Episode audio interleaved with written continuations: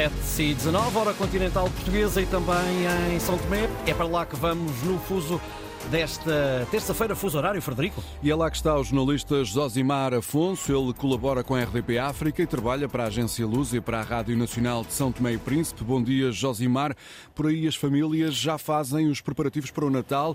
Muitos hum, cidadãos optaram por fazer as compras mais cedo em São Tomé para evitar a especulação de preços que marca esta altura do ano.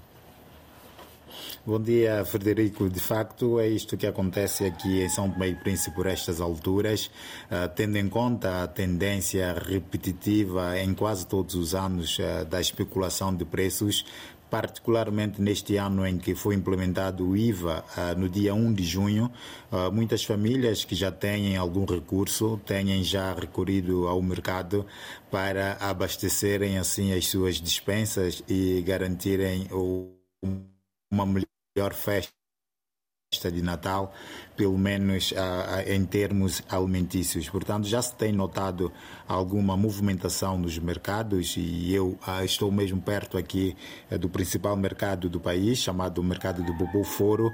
Tem-se notado alguma movimentação. É certo que ainda há muita gente a reclamar o, o, o alto custo de muitos produtos e também o fraco poder de compra, mas a verdade é que aqueles que têm alguma posse já têm eh, se precavido das especulação que pode vir a acontecer uh, lá mais próximo uh, do dia do Natal.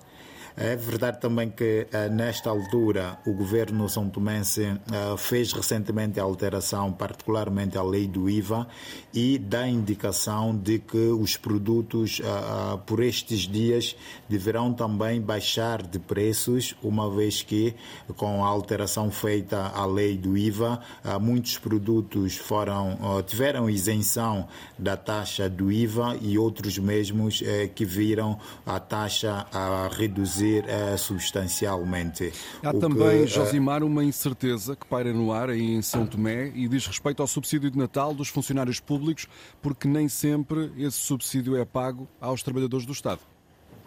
É verdade. E aqui, eh, localmente, até os funcionários públicos eh, aplicam este subsídio do 13 terceiro, que seria equivalente a mais um salário, mas ano sim, ano não, eh, dependendo do governo, este valor é pago na plenitude, na plenitude ou não.